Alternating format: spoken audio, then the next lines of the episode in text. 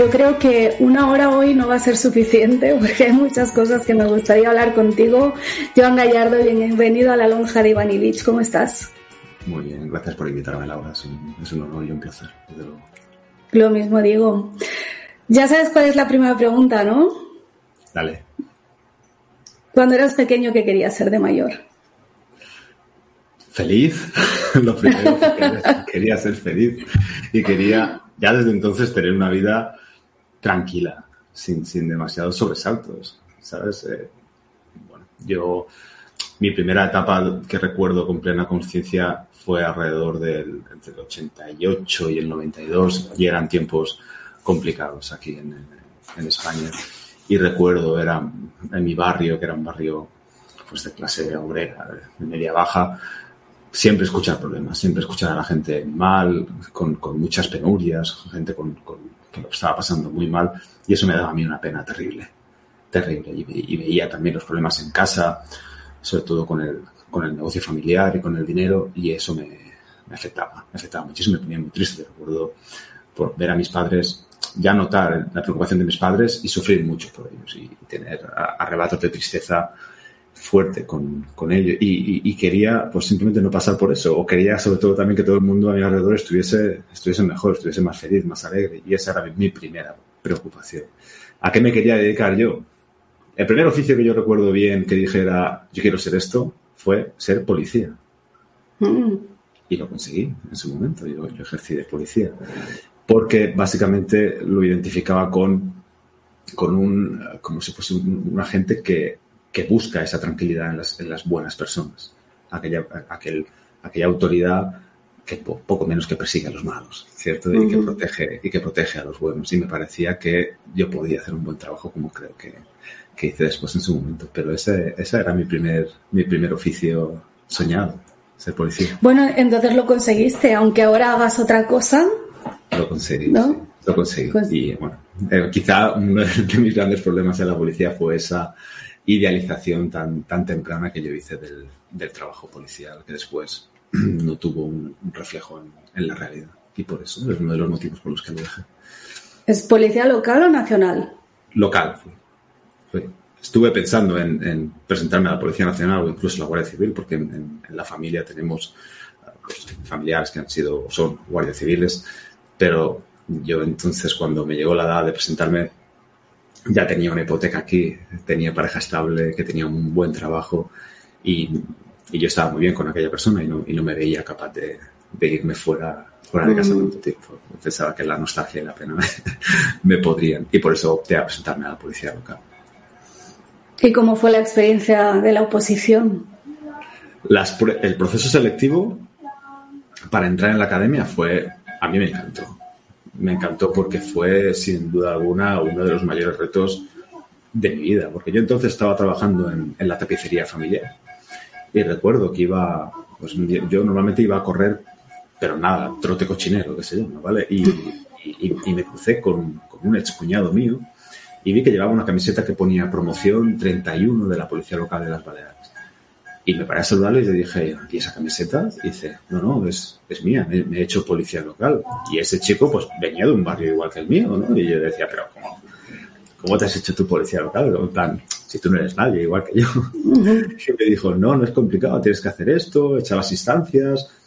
Y recuerdo que me dijo, si quieres yo te paso todo el papeleo. Y recuerdo decirle, vale, pero sin más. Y seguí corriendo. Y me lo envió todo y simplemente me atreví, o sea, me di ese, ese permiso, esa, ese derecho a tener una oportunidad. Eché todas las instancias, pagué las tasas y todo, y un par de, unos cuatro meses después, medio año después, empezaba el proceso. Primero las pruebas físicas, teórico y tal. Claro, yo entonces, como te he dicho, tenía una hipoteca que pagar y no podía no podía dejar de trabajar, ni podía irme a una academia, ni nada. Tiene que compaginar mi trabajo a jornada completa con el estudio y con el, la preparación de las pruebas físicas, que yo en aquellos entonces estaba pesando casi 100 kilos. Estaba ¡Wow! ¿En serio? Sí. Recuerdo que, por ejemplo, para el kilómetro pedían para probar, para ser apto, 4.10, 4 minutos 10, un kilómetro, o sea, dos vueltas y media a una pista de atletismo. Me fui a la pista de atletismo municipal de aquí, puse el cronómetro y empecé a correr antes de completar la primera vuelta ya no podía, no podía.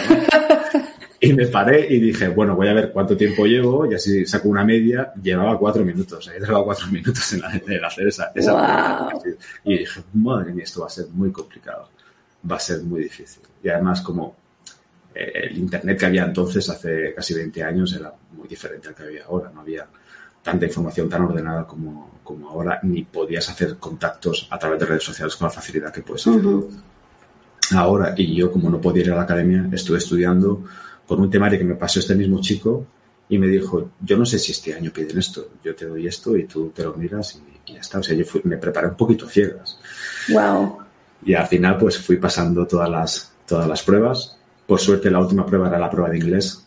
Y yo, como aprendí inglés con 16 años trabajando en, el puerto marítimo de Palma, pues saqué una notaza, saqué un 10 y, mm. subí mucho el ranking y pude entrar en la academia. Y, ese proceso fue, fue genial porque era algo que había nacido en ese momento, unas capacidades que yo no tenía hasta entonces. Me puse en forma, saqué unas muy buenas marcas en todas las pruebas físicas. El test de aptitud policial también fue una nota muy, muy alta. El de inglés, que era esa habilidad que ya había adquirido en otra parte del ayudó. Y, y fue como demostrarse que, pues que da igual un poquito de dónde vengas, ¿no? Que partes con una, con una oportunidad y con una posibilidad y que si te apretas fuerte, aunque nada promete nada, pues tienes esa, esa, posibilidad. De que me metí. Luego ya la academia ya fue otra historia. Ya había ya mucho politiqueo, mucho, mucho peloteo, que yo esto lo llevo, lo llevo muy mal, mucho, mucho enchufismo y, y, lo, y sufrí un poquito más. Recuerdo que era eh, como más rebelde de todos y el que estaba siempre metido en alguna discusión y en, algún problema. Pero bueno, también lo superé, además con buena nota. Me llevé un muy buen recuerdo de muy buenos compañeros que siguen siendo, algunos de ellos hoy amigos míos, y algún monitor, algún policía, profesor que nos enseñaba cosas y me llevo, vamos, el recuerdo es más positivo que negativo también ahí, sin ser tan bueno como la primera parte. Me ha encantado el comentario de que aprendiste inglés trabajando. No aprendiste inglés en el colegio. Yo suspendía los exámenes de, inglés. Nadie ha aprendido inglés en el colegio, me parece, en este país. De hecho, fue, es una historia muy, muy buena. Yo, yo jugaba a fútbol entonces, que yo era, está mal que lo diga yo, pero yo era muy bueno jugando a fútbol. Lo que pasa es que tenía muy mala cabeza. Tenía muy, muy mala leche y eso me llevaba, mm. me llevaba a, a malos caminos.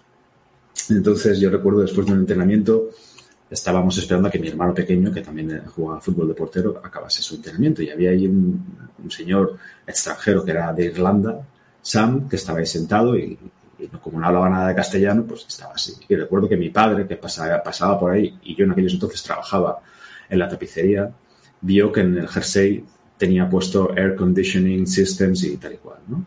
Y le preguntó, así como en plan de tú trabajar de tal, no sé qué, y, le, le, dio a entender que trabajaba de los yates que es una palabra que se parece yachts y, yates y que, tal. Y mi padre, para deshacerse de mí, le dijo, no necesitas un, ayudante. ¿En serio? Y era viernes y Sam le dijo, sí, sí. Y, yo, y yo viendo todo eso, en plan, me están configurando la vida, nadie me está preguntando absolutamente, absolutamente nada. Pero bueno, yo que en aquellos entonces chocaba un poco con mi padre, dije, yo con tal de, no tener que ir más al periodo, me da lo mismo. Y el lunes fue, claro, yo no hablaba nada de inglés, nada, cero. Y Sam se presentó con un diccionario de inglés-castellano Pocket, que era una, cosa así, y, dice, nos comunicaremos a través de esto. Yo cada vez que le tenía que decir algo miraba el diccionario y así. Y la verdad es que me lo pasé muy bien esos primeros días. ¿Y en qué consistía tu trabajo?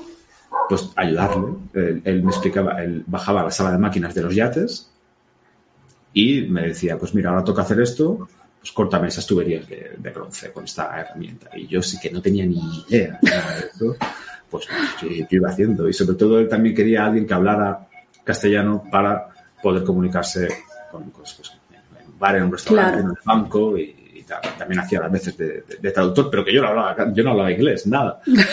Pero ni la verdad es que mi sorpresa, Laura, yo me di cuenta también que estaba 8 o 10 horas al día sin escuchar hablar castellano a nadie en el puerto de Palma es, no, no, encuentras a gente hablando castellano, prácticamente todo el mundo habla inglés. Y en un mes, un mes y medio o así, hablaba inglés perfectamente. En un mes y medio. Yo mismo alucinaba. Yo decía, incluso hablaba tanto tiempo inglés al día que si me llamaba un amigo mío al teléfono se me cuenta decía hello en lugar de decir diga o decía mucho lo de ya, ya, ya, you know. Qué bueno. Pero la verdad es que durante un tiempo yo llegué mm, a, y incluso hoy en día me pasa que tengo palabras en la cabeza que me, sé cómo son en inglés, pero me cuesta encontrar la palabra en castellano. Y digo, esta palabra, ya sabes, no me acuerdo cómo se dice en castellano, y la, y la digo en inglés. Así fue. Y, fíjate que tú has dicho, me estaban configurando mi vida y nadie me estaba preguntando. Y eso es una de las cosas, ya sabes que, que, yo soy todo pro libertad educativa y los niños educados en libertad y todo eso, pero siempre he tenido el, como la duda porque conozco muchos casos de personas que en cierto momento les han obligado a algo y luego de ahí han sacado mucho provecho. Que claro, a veces dice, bueno, el fin no justifica los medios, pero a veces sí me he planteado, debería igual aquí meter, meter mano y apretar un poco. Me interesan mucho esas historias para ver finalmente realmente si, si compensó el hecho de estar en un sitio al que tú en principio nadie te preguntó si querías ir, con todo lo que finalmente te sirvió, no solo porque aprendiste inglés, sino supongo que también como experiencia debió ser importante. No, para mí Sam fue lo más parecido a un mentor que yo he tenido en mi vida. O sea, todo lo que sucedió en, en, cuanto al trabajo en, los yates, todo lo que pude aprender de ese trabajo sí que no, que no volví a ejercerlo en mi vida. O el haber aprendido inglés, todo eso es una anécdota en comparación a todo lo que aprendí sobre la vida. Y si me hubiesen preguntado a mí, si mi padre se hubiese girado y me hubiese preguntado, ¿te apetece ir? Yo le hubiera dicho que no. Claro. De hecho, que no, ¿dónde voy yo con 16 años que tenía yo entonces, recién cumplidos? Cada mañana coger el coche, o coger el coche no, o sea, que me venía a buscar él de, un pueblo que estaba cerca y me iba con un desconocido, que yo no sabía qué demonios era, que había visto una vez en mi vida, irme a Palma a una hora en coche, a hablar un idioma que no conozco y a mezclarme con gente que no, que no conozco de nada. Y era un crío, yo tenía 16 años recién cumplidos, yo hacía un mes que había cumplido 16 años. Imagínate. Y, estaba, y, estaba, y no estabas estudiando en el instituto entonces. No, yo terminé, terminé la ESO y me tuve que poner a trabajar. Ah. Sí, porque no, éramos, somos tres hermanos en casa y bueno, la situación económica durante bastante tiempo siempre fue pues, un poquito difícil y, yo sabía desde bastante tiempo atrás además que iba a ser imposible estudiar una carrera, que iba a ser imposible poder ir a Palma a la universidad que, no, podría ser. Yo lo asumí y dije, pues mira, voy a empezar a ayudar. Yo, a mí también con 16 años, a mí que me gustaba mucho estar en la calle también en esa época, no me apetecía que mi madre me tuviese que dar un dinero que le costaba muchísimo ganar. Me dolía en el alma tener que pedirle dinero a mi madre para, para ir al cine o para ir a comprar unos pantalones. Y de hecho, para mí, esa sensación de ser autosuficiente con el dinero me hizo crecer muchísimo. Yo de acuerdo, cuando empecé a trabajar, yo ya no volví a pedir dinero nunca más a mi madre ni a mis padres. De hecho, recuerdo el primer Sam, como era irlandés, en, muchos sitios de, del Reino Unido tienen la costumbre de pagar, en lugar de pagar mes a mes, pagan semana a semana. Y él me pagaba semana, semana a semana. Y recuerdo que el primer sueldo que cobré, que eran entonces 40.000 pesetas, que estaba súper bien pagado, le, le, compré un anillo, un anillo de oro, chapado en oro, entero. Y mi madre aún lo lleva, se recuerda mucho eso, porque fue como si me diesen permiso para convertirme en un adulto ya. Y fue una experiencia increíble, yo le agradezco muchísimo por lo que supuso estar cerca de Sam y todo lo que aprendí sobre la fortaleza, sobre la determinación, la disciplina, el honor y, el sentimiento de protección para con los tuyos y esa sensación de, de, ser autosuficiente y de ser un poquito más libre, aunque sea a base de, trabajar o más independiente, mejor dicho. Fue increíble. Y, finalmente no te dedicas a nada de eso, ni barcos, ni policía, ni nada de eso. No, no, no. ¿Qué pasó? De hecho, Sam, eh, pues tuvo un par de problemas aquí con. Yo recuerdo perfectamente, teníamos que cobrar un trabajo. Claro, eran trabajos en yates, pues se manejaba dinero de una forma, la alucinante. Eh, yo flipaba con la cantidad de pasta que se, movía por ahí. Y fuimos a cobrar un trabajo que era, teníamos que cobrar alrededor de 8 millones de pesetas, que entonces íbamos con pesetas, Y cuando fuimos al Noray, donde estaba el yate, el yate no estaba. se había pirado. Y eso nos pasó cuatro veces en un mes. Wow. se nos dejó a deber pues casi 30 millones de pesetas, que no es solo la labor que no te pagan, es que tú has ido a comprar maquinaria y, elementos para, para, instalar y has gastado un dinero. Y eso supuso una mordida muy importante en la economía de, de Sam, que también afectó obviamente en la mía y no pudo permitirse seguir teniéndome ahí. Y yo tuve que mm. volver a, la tapicería familiar, ya con 18 años. Y estuve, pues eso, tres años trabajando en la tapicería que me costaba, me costaba muchísimo, que es un trabajo que, a que le tengo un especial cariño porque es el trabajo que ha permitido que yo y mis hermanos, mi familia, siguiéramos adelante, pero no estaba hecho para mí en absoluto, porque era el trabajo más anticreativo posible. Recuerdo que te traían 500 sillas y había que tapizar 500 sillas exactamente igual, misma tela, mismo método, y me sentía un poquito como Chaplin en la película, en la cadena de montaje. Y era, recuerdo que me daban hasta taquicardias, ¿me entiendes? Porque solía pensar, ¿qué hago, ¿qué hago aquí? O sea, no puede ser que esto sea el punto donde, donde yo ya me quedo. Que viéndolo con perspectiva, si yo hubiese sabido entonces todo lo que sé ahora, lo cual es, es, es un imposible en sí, porque yo he aprendido todo lo que he aprendido gracias a que, entre otras cosas, me fui pero sí que quedaba cierto espacio para la creatividad. Hemos hecho esto, lo otro, haber intentado hacer una publicidad o marketing por ahí, explotar nuevas vías de negocio, pero cuando no hay ganas, ¿me entiendes? O sea, es difícil que la creatividad pueda, pueda surgir. Y ya de ahí pasé a la policía y luego al, mundo del entrenamiento y luego, pues, ¿dónde estoy ahora? O sea, ¿Cómo, cómo, cómo pasaste de la policía al entrenamiento? Pues mira, yo como te, como te he comentado, en el proceso selectivo yo estaba pesando ahí unos 100 kilos, 95-100 kilos, que bajé un poco de peso para entrar en las pruebas. Una de ellas era natación, que yo soy muy de secano. A mí el mar, yo me meto en, la playa hasta la cintura, no me meto donde cubre ni nada así. Yo aprendí a nadar claro, aprendí a nadar que te... Pero eres isleño, ¿no? Dime. No eres, eres isleño, ¿no? Has nacido en la isla. Yo soy mallorquín. O sea, mi padre es de pero yo he nacido Pero eres de secano. Soy de secano total. O sea, yo no me tiraría de las rocas al agua. Yo tengo ese, ese cálculo mental rápido de contemplar los riesgos que hay aquí. O sea, ¿qué posibilidades hay de perderla? de perder la vida. No merece la pena. Y si veo tal, digo, no.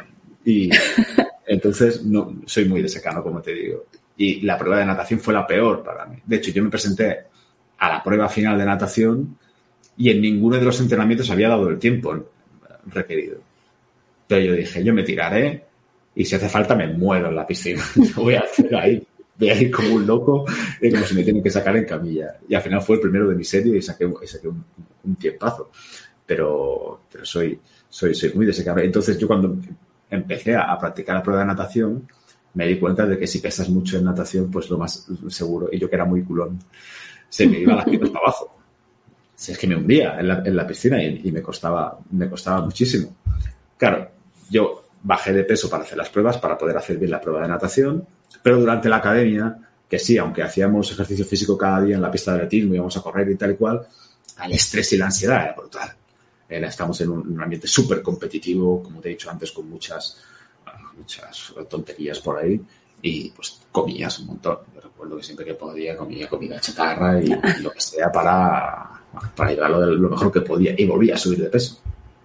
Entonces ya cuando empecé a ejercer de policía, pues quise ponerme un poco más en forma y mi pareja de entonces eh, contrató a un entrenador personal y le fue bien. Y le dije, yo quiero, o sea, yo quiero también adelgazar. Y me, y me puse a entrenar con esa persona y a comer mejor y adelgacé, adelgacé muchísimo. Me puse muy en forma y a mí todo eso de entrenar con, con pesos y tal, pues para mi sorpresa, que siempre lo había visto con mucho recelo, en plan, qué cosa más aburrida eso de ponerte ahí a levantar una pesa arriba para abajo, pues me encantó, me pareció de lo más divertido que había hecho en mi vida. Y me apasioné mucho con ello. Y el entrenador que me estaba dando las clases me comentó un día que él estaba a punto de abrir un centro y que si yo tenía alguna forma de compaginar eso con mi trabajo como policía. Y yo le dije, ¿Y qué tal si, pasamos de compaginar? Yo dejo a la policía y me pongo a trabajar full time contigo. Te alucinó porque me dijo, hostias, pero la policía, yo no te puedo asegurar el trabajo ni tal. Y digo, me da igual. Digo, a mí, como si nos tuviéramos que ir a, a cortar setos, a podar setos por ahí. Yo lo que quiero es dejar esto que no me hace para nada feliz, porque no me hacía feliz el trabajo policial, porque como te he dicho, mi expectativa era una y lo que tenía que hacer ahí era algo completamente distinto. Y no me sentía nada realizado y me hacía bastante infeliz y, decidí marcharme. A la aventura total, porque yo no había trabajado en mi vida de, de lo que se me iba a pedir, pero resultó que era muy bueno. Y de hecho a día de hoy, 13 años después, sigue siendo una, uno de los trabajos que, que hago. Tengo un centro de entrenamiento en Manacor, que ya hace casi ocho años que lo tenemos abierto aquí, con gran, gran, gran éxito, con viniendo mucha gente y, estoy también muy feliz de, seguir haciendo esa, esa parte. Aunque ahora mismo puede ser el 20% de lo que hago. ¿Y fue eso lo que te llevó al coaching o llegaste por otro sitio? No, de hecho lo, lo del coaching empezó un poquito como una broma, ¿no? Porque allá donde veáis Joan Gallardo Coach, coach es es por lo de, es como se le llama a los entrenadores de fuerza en Estados Unidos, a o a un entrenador de béisbol o a un entrenador de fútbol americano, ¿no? El coach, el entrenador. Y era de ahí, porque yo soy entrenador de fuerza y, de musculación. Y claro, a mí siempre me había gustado leer sobre filosofía, espiritualidad, etcétera, y me había gustado siempre mucho escribir. Y, justo uh, salió en el boom de los, de, de los coach y yo recuerdo que mi primera página web se llamó Coaching Cavernícola, un poquito como haciendo, quitándole muchísimo hierro a todo el asunto del coaching. Pero yo realmente no sé si se puede decir que yo haga, haga coach como tal. Yo soy algo, si se me tiene que llamar algo, me imagino que, o mentor, porque yo enseño pasos que yo ya he caminado y, no, y, no, y no ayudo a gente en nada que yo no conozca de primerísima mano, todo lo consejero, que al fin y al cabo, a mí siempre se me había dicho que a la gente no le gusta que le den consejos, pero lo que yo cierto es que a mí yo llevo muchos años ganándome la vida dando consejos a la gente sobre diferentes temas y, aspectos. Y, pues yo seguía escribiendo y la verdad es que sin tener que promocionarme jamás, pues no he dejado de trabajar y dedicarle mucho tiempo a este a esta parte de, mi oficio y ahora mismo es lo que me lleva prácticamente el 80% de mi, de mi jornada laboral se la lleva a mi trabajo como, como mentor o como consejero. ¿Te formaste, ¿Te formaste para esto o te lanzaste también aquí a la aventura? Yo sí que he sido una persona muy reflexiva siempre, o sea, siempre le he dado mil vueltas a todos los asuntos, he intentado descubrir siempre la máxima cantidad de verdad sobre todos aquellos temas que me, que me, que, me traía en, mente y he leído muchísimo. Yo no sé los libros que habré podido leer en mi vida y como te he dicho me encanta, me encanta escribir y un poquito pues iba ofreciendo también esa ayuda altruista y gratuita a la gente como iba haciendo hoy en día. Y se fue creando una especie de, pues, de audiencia, de, personas alrededor de, mí que querían saber ciertas cosas de mi mano, que querían saber qué opinión tenía yo sobre cosas que les sucedían a ellos, o qué haría yo si fuese ellos, o qué consejo les podía dar y cómo podía guiarles en algunas, en algunas cosas. Y pues con el tiempo sucedió que mucha gente quería más que lo que yo daba gratuitamente y querían comprar mi tiempo. Y empezó con, pues, con un cliente que quería verme una vez a la semana, una hora para preguntar una serie de cosas y luego ese cliente muy contento llevó a otro y luego otro y se empezó a formar una bola que sinceramente no sé muy bien cómo ese, ese, vuelo, pero como antes de empezar la entrevista, tengo más trabajo quizá que el que, que, debería tener. Pero eso es maravilloso y además haber llegado de esta manera y llegar mm. eh, simplemente porque a partir de lo que estás haciendo la gente te pide algo más porque te ven capaz para eso y tú te lanzas.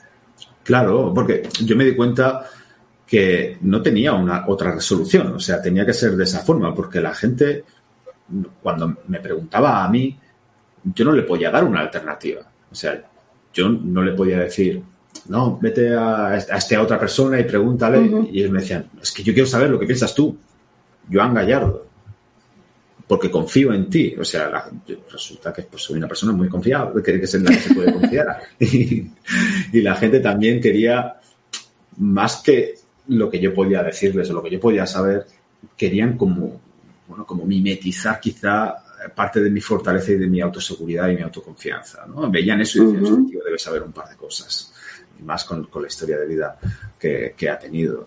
Y, y, valoraban muchísimo lo que yo les podía, lo que yo les podía decir. Y en ese momento, Laura, yo dije, yo que ya iba hasta arriba del trabajo con todas mis otras cosas, empecé a hacerle sitio a eso porque me parecía que era un trabajo muy bonito y muy, muy intimista. Y, me gustaba, yo que siempre he tenido un, punto muy, es cierto, muy paternalista a la hora de, tratar con la gente y de, y de, y de cuidarles, aunque no sobreprotegerles, pues me sentía como con una especie de compromiso y, necesitaba responder a esa muestra de, confianza con, todo lo bueno que yo podía tener y con, mi mejor esfuerzo. Y eso sí que me realizaba muchísimo y me realiza mucho. Y, y, lo que, lo que mm, originariamente pensabas que conseguirías en la policía, creo que al final lo has conseguido aquí, ¿no? O sea, mira qué vuelta más bonita. Exactamente. O sea, todos mis trabajos a partir de ahí giraban en torno a ayudar a, las personas. Y, por ejemplo, cuando empecé a trabajar en el mundo del entrenamiento, tuve una, una duda moral, ¿no? Porque yo veía que ayudaba a esas personas a mejorar su aspecto físico y esas personas estaban mejor. Y no podía evitar preguntarme si todo aquello era superficial. Bueno, y entré en, un dilema moral que me, que me costó varios meses desentrañar. Y, pero salí en una resolución no, no basada en el autoengaño ni en ninguna falacia, ¿no? Porque yo ya había pasado por ahí también, yo ya había pesado, pesado, mis 100 kilos y aunque sí es, es, un problema que puede parecer superficial, que no tiene nada que ver con el interior, distrae muchísimo. y, y, y, y, a, estas personas les costaba muchísimo uh, prestarse a temas quizá más profundos y más importantes porque tenían esa distracción todo el día. Y entonces pensé, pues aunque parezca otra cosa, la verdad es que esto ayuda. Y a mí lo que me interesa es ayudar a las personas. Y era fantástico ver cómo estas personas que estaban con ese complejo y después bajaban de peso, se ponían en forma, se veían pues con un mayor poder. Obviamente se habían demostrado que eran capaces de hacer una cosa que les parecía ya imposible y de repente se atrevían con cosas más profundas. ¿Sabes? En plan, bueno, ahora, vaya, ahora vayamos con esto que tengo dentro y una cosa llevaba a la otra, entraban los clientes, veían la cantidad de libros que tengo aquí en el despacho y, veían todos los escritos y se empezó a generar esa, esa dinámica de trabajo y ese, y ese halo tan, tan diferente con el, que, con el que creo que yo trabajo.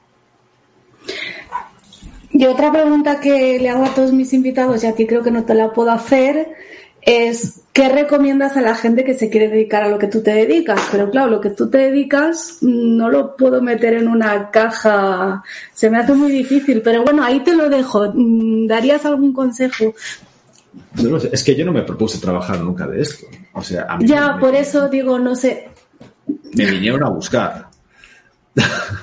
yo no paro de tocar a la gente a la puerta y yo pues me vi en la obligación casi moral de atenderles si tuviera que repetirlo otra vez yo, aunque sí que es cierto que he ayudado a clientes míos a, dedicarse no exactamente a lo que hago yo, pero sí a algo parecido, ¿vale? Que es, y además a hacerlo de una forma muy honesta y muy transparente, que creo que es una de las, de las reglas inviolables en este aspecto.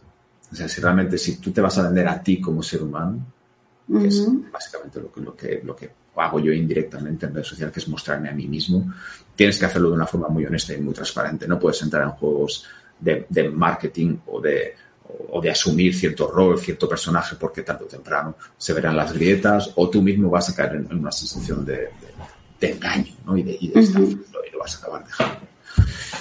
Y como te digo, pues he ayudado a estas personas a, conseguir hacer lo que hago yo, pues a base de ser ellos mismos y de mostrar a la gente qué es aquello que ellos conocen y saben y que, que saben aplicar y que además saben enseñar a los demás. O sea, yo iría por ahí, pero sí que te mentiría si te dijese, pues sí, yo pensé en su momento que se hacía esto, pegaría aquí, aquí, aquí, y no, no te estaría mintiendo. No fue así. Claro, por eso no sabía si preguntarlo o no, pero digo, bueno, voy a lanzarlo a ver qué, a ver qué sale de ahí. es que, em, no, es, que no, es una sí, como te he dicho, mentor, consultor, consejero, lo que sea, ¿no? Pero es que la gente me, me quiere a mí. O sea, cuando la gente me contrata, no contrata un título, no contrata un, un, nombre, me contrata a Joan Gallardo. hay, veces que pues, yo no atiendo todos los, todas las peticiones que me hacen. Hay algunas en las que yo creo que no soy la persona más adecuada. Y digo, pues yo creo que aquí no te voy a poder ayudar tan bien. Debería buscar otra persona. Y insisten, me dicen, pues que es a ti. Que lo que quiero es tu opinión, lo que, tu parecer sobre, sobre estos temas. Y ya, pues se hacen, se hacen una serie de cosas, pero yo doy eh, esa, esa parte en la que, esa responsabilidad, esa confiabilidad y esa honestidad y transparencia. Es lo único que yo, que yo doy y la gente pues le gusta. Eso se ve en las redes sociales. Tienes mucho éxito en las redes sociales y no haces nada de lo que los expertos dicen que hay que hacer. No, yo lo hago. es que yo he llegado a un momento, Laura, hace unos cuantos años dije, si yo para ser alguien en, cuanto a marca personal, redes sociales, etcétera, tengo que hacer todo esto que dicen que hay que hacer, yo prefiero no. Paso. Paso. Y dije, si yo tengo que hacer todo esto, conociéndome, me levanto una mañana y digo, a tomar por saco. Lo cierro todo y me marcho. Yo, eh, yo, yo, me caigo muy bien, Laura, ¿sabes? Y no estoy dispuesto. Eso es bueno. no quiero hacerme pasar a mí mismo por sitios que no me gustan. Y por eso yo siempre, como Sinatra, o a mi, a mi manera. Yo lo necesito hacerlo a mi manera porque si no me canso muy rápido. Muy rápido. Lo primero fue Instagram, a ver si lo puedes. ¿Es este tu Instagram? ¿Lo he puesto bien? Sí, eso es. es, es el blog. Es, es, ¿Solo estás en Instagram? No, yo tengo, bueno, tengo el podcast diario de John Gallardo en eBots, que fue un proyecto de un año que ya terminó y ahora he vuelto hace un par de semanas otra vez al podcast después de un par de años. Tengo mi blog, que es pues, www.johngallardo.es y también he resucitado mi canal de, de YouTube. Pero sí que, es que fue, que fue además la primera, la primera audiencia que hice, que en su momento fue en YouTube, ya hace muchos años. Pero sí que el gran grueso de mi trabajo lo hago a través de, a través de Instagram, que es donde hay más gente que me sigue. Y el, háblame del podcast, me parece un proyecto súper interesante. Yo, yo, me acuerdo que yo escucho muchos podcasts en Evox y siempre me salía el tuyo recomendado y pensaba, ay, ¿quién será este con pinta de Jesucristo aquí? Porque tenías el pelo largo. y decía, seguro que es un rollo de estos de, de, de estos mm, filosóficos, de cómo vivir mejor y no sé qué. Y pensaba, esto no lo pongo.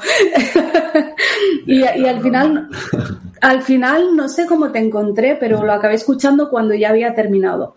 Porque una cosa que me llamó mucho la atención y después eh, te escuché también que lo, creo que en una entrevista lo explicaste o en el podcast, no lo sé, eh, que haces proyectos como con fecha de caducidad. Eso a mí me gustó mucho y me ayudó mucho porque yo tiendo a pensar que cuando empiezo una cosa es, como que ya es para siempre, ¿no? Pero luego me canso, me aburro, siento que eso no da más de sí y entonces no sé cómo terminar y todos mis proyectos acaban como el Rosario de la Aurora. Por ese motivo. Y te escuché a ti y pensé, es, es que es lógico. Yo, yo puedo empezar algo y decir, bueno, aquí empezará y aquí acabará y ya está, no pasa nada. Y eso me ayudó un montón, que lo sepas.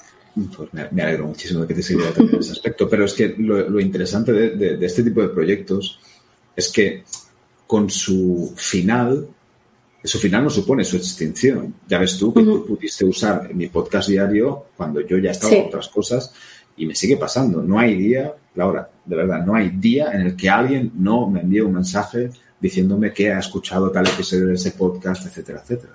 Y eso mientras pues no sé, los portales donde están alojados los podcasts sigan estando abiertos, eso seguirá ayudando a la gente, quizá incluso hasta después, después de que yo muera. pero la idea principal de ese, de ese proyecto que se me ocurrió de una arreo, porque yo funciono mucho a base de, estas cosas. De, soy un poco impulsivo en, casi nada, pero cuando me pongo, me, pongo a tope. Era el día que cumplía, creo que eran 34 o 35 años, estaba aquí, aquí, aquí donde estoy ahora mismo, el día de mi cumpleaños a mediodía, y decía, estaría guay hacer algo, algo diferente, ¿no? Algo así grande. Y estaba, empezaba a estar de moda el tema del podcast. Y dije, pues voy a hacer un podcast.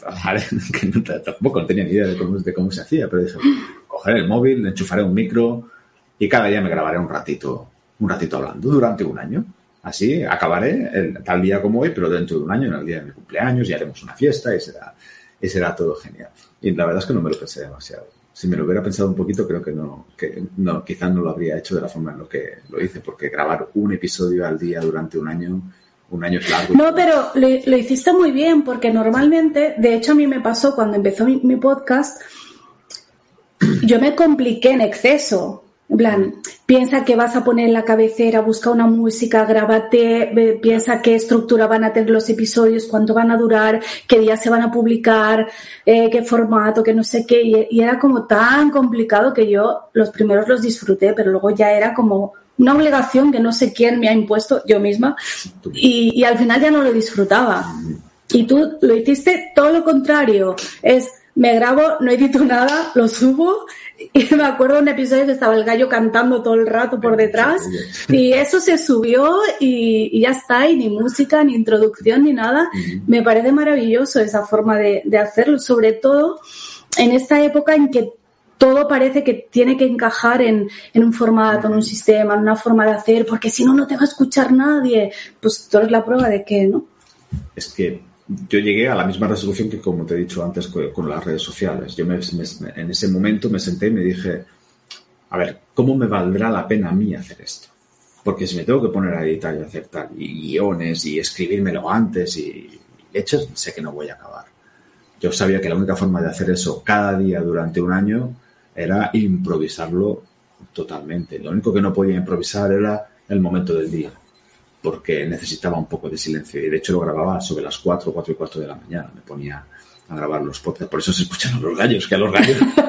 es que se escuchan los gallos porque yo les despertaba. yo les molestaba. ¿Son, tuyos los, ¿Son tuyos los gallos? No, eran ah. entonces en el campo, menos mal, porque si no, no sé cuándo, podía haberlo grabado, si, si, estuviese viendo digo ahora. Pero yo salía a pasear, caminaba por, por el caminito que había hasta casa. Ah, grababas fuera. Grababa fuera, mm. grababa andando. Y por eso escuchaban grillos, gallinas. Una vez desperté a un burro y se puso a revinchar el burro. Muy fuerte. Eran míos, yo no, yo, yo no tenía nada, no tenía animales. Pero yo lo quise entregar así. Además, la idea principal de eso era que quedase para mis hijos.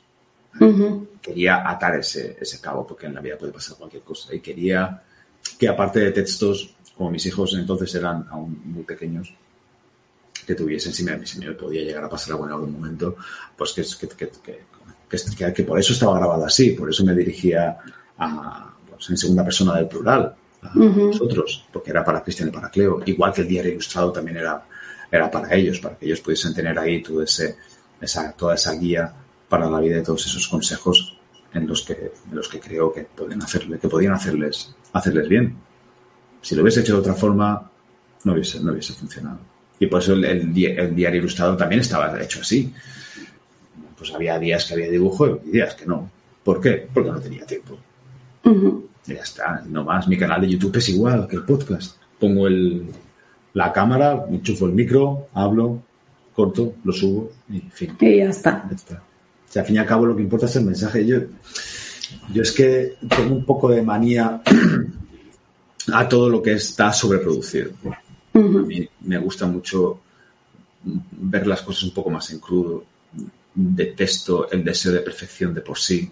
¿vale? Creo que limita muchísimo esa parte creativa y que nos hemos quedado seguramente sin poder disfrutar de muchas cosas buenas y válidas en el mundo del arte, en, todos sus aspectos, por culpa del, del, perfeccionismo, porque a mí me han pasado muchas veces textos, canciones, gente que me pide opinión y yo digo, esto es buenísimo, pero súbelo. Y dice, no, tengo que darle más vueltas porque no está perfecto. Y nunca más se supo. Y yo iba un poquito en contra de, de, eso, demostrando que, que lo importante sobre todo es lo que hay detrás de toda esa producción, si es que la hay tan siquiera. A mí, por ejemplo, a mí que me encanta la pintura, me gusta muchísimo Egon Schiele y cualquiera que lo vea verá que son dibujos y, pinturas que no son perfectas en absoluto, que incluso están deformadas a propósito, que la línea es temblorosa, pero veo mucha humanidad ahí. Y es cualquier cosa menos perfecto en sí, comprendiendo la perfección, como esa definición de la palabra, con, la definición propia, yo disfruto de eso. uno de mis cantantes favoritos, por ejemplo, es Bob Marley, esto lo sabe casi, casi todo el mundo que me sigue hace tiempo.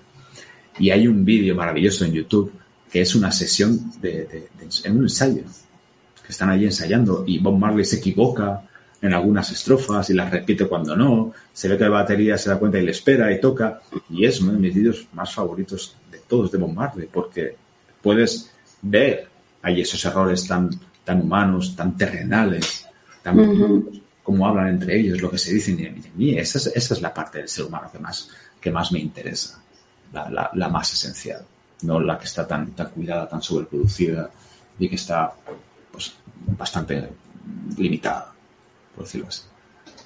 No podemos irnos sin hablar del colegio. Eh, y, lo, justo con lo que has dicho ahora, eh, es todo lo contrario a lo que nos enseña el colegio, ¿no? Tienes que pintar dentro de la línea y, los errores están penalizados. ¿Cómo lo hiciste para que eso, o sea, para no llevarte todo eso después del colegio? Porque por lo que veo no te llevaste nada de todo eso. Yo es que siempre he sido un espíritu muy rebelde. Y, y como yo siempre he reflexionado mucho sobre todo aquello que, que pensaba y aquello que tenía que decir y aquello que tenía que hacer, pues realmente no, me, no, veía la necesidad de, tener que negarme ciertas cosas. Y cuando yo, yo tenía problemas en el colegio, sobre todo porque discutía muchísimo con los profesores. Porque ya que yo no hablaba por hablar y, ya había reflexionado sobre aquello que estaba pensando, pues no veía por qué yo no podía ah, dialogar o discutir con, con algún profesor. Y entonces siempre me di permiso para, para no acatar según qué, directrices, ni qué, ni, qué normas, ni qué, qué consejos que me, que me daban. Y ponía, ya que yo mismo discutía conmigo mismo, intentaba refutar aquello que, que pensaba y, y, las verdades que yo creía que eran como tal, pues me veía con derecho también a refutar las que me daban y a aceptar las que sí que me llegaban. Ojo, eso también es importante porque yo a lo largo de, de, mi etapa escolar, que fue bastante movidita, pues también tuve profesores muy buenos. De hecho, siempre lo digo, uno, uno, de los episodios más geniales de mi vida fue cuando ya de adulto pude cenar con uno de los mejores profesores que tuve yo en el instituto, por ejemplo. Que fue una maravilloso. El señor Baguer se llamaba. Pero me hice impermeable cuando había que serlo y me hice permeable cuando había, cuando había que serlo. Y ponía todo en duda porque me ponía a mí en duda en primer, en primer lugar. Y creo que no me afectó negativamente en nada. Que podría haberlo hecho también, ¿no? Pero como, como, siempre, pues hay cosas buenas, cosas malas, y se trata de estar muy atento y distinguirlas para integrar aquello que te sirve y para desechar y no dejar que te afecte aquello que, aquello que no. Y como padre, ¿cómo lo gestionas eso con tus hijos? ¿Confías en que sabrán navegarlo o haces un poco de contrapeso del colegio o algo así? Sí, hago de contrapeso, sí. Yo intento que sobre todo tengan muy claro que es importante y que no. Y que no, y no, y no quiero que pierdan, que pierdan energía, tanto física como, como, como mental o espiritual, detrás de, cosas que no tienen por qué ser tan importantes. No se trata de quitar hierro a las cosas porque sí, pero me gusta la idea de darles pues un termostato adecuado y que ellos sepan distinguir ciertas cosas de, de otras.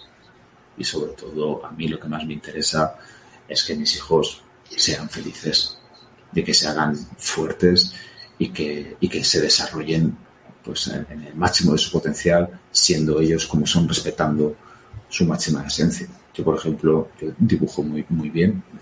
Eh, está mal que yo lo diga, pero, pero es así. Y Leo y Cristian pues han asumido también ese, ese, ese don Cristian es más como yo, que no lo practica, ¿vale? Los que tenemos don en algunas cosas, pues claro, no, estamos tan, tan impelidos a seguir practicando para mejorarlos. En plan, ya me sale bien, ¿para qué lo, voy a practicar?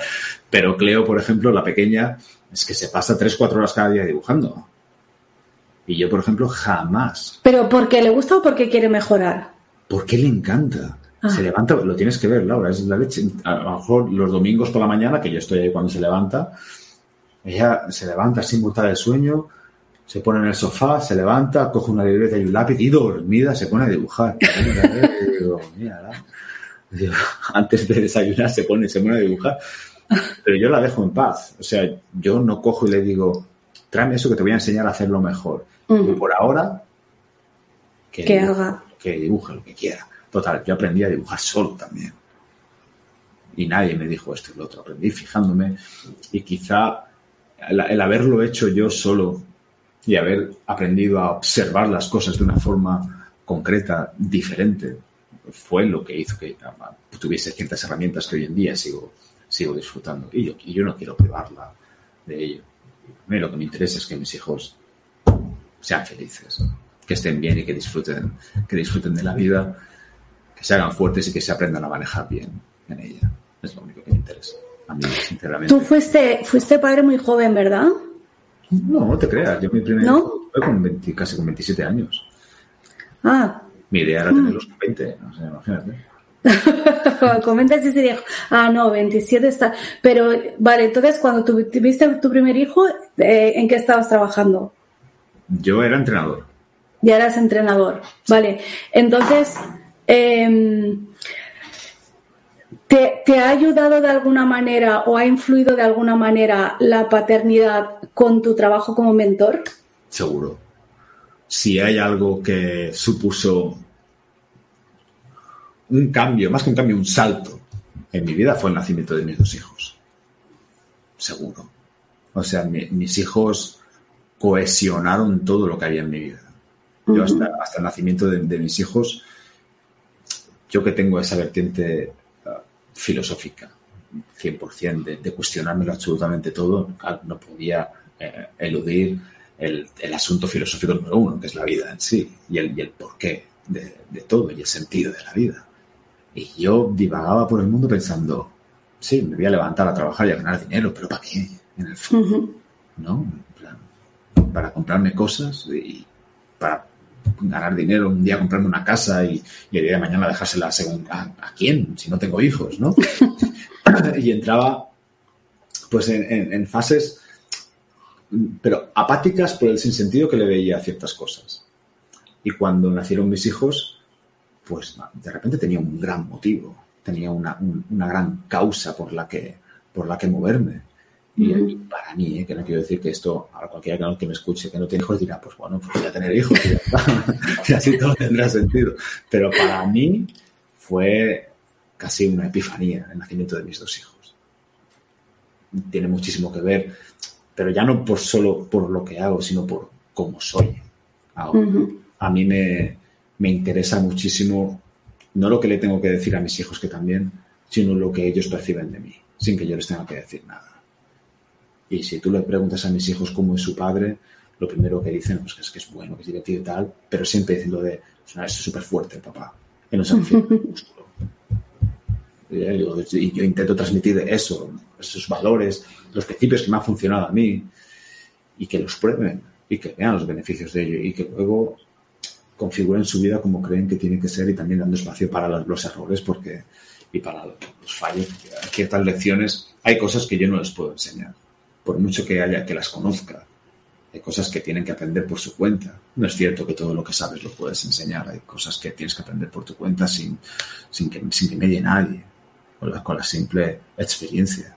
A mí en su momento ya, ya, ya mucha gente me dio consejos que yo entendía, pero decía, voy a meterme y una vez dentro entendías esas claro. cosas, pero no las puedes entender a priori completamente. Algunas son, no pueden estar separadas de la propia experiencia y sobre todo de, de la libertad de elección.